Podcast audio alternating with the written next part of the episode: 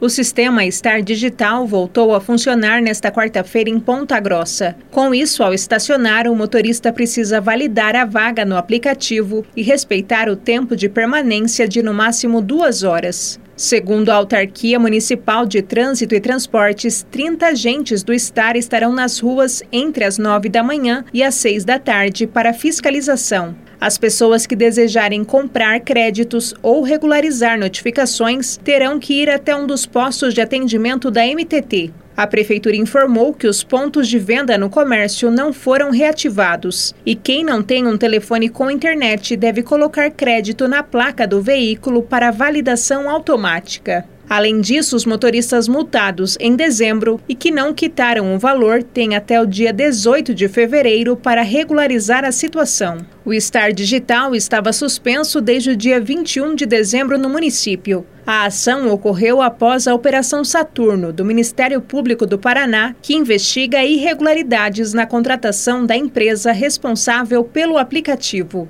Bárbara Brandão, repórter CBN.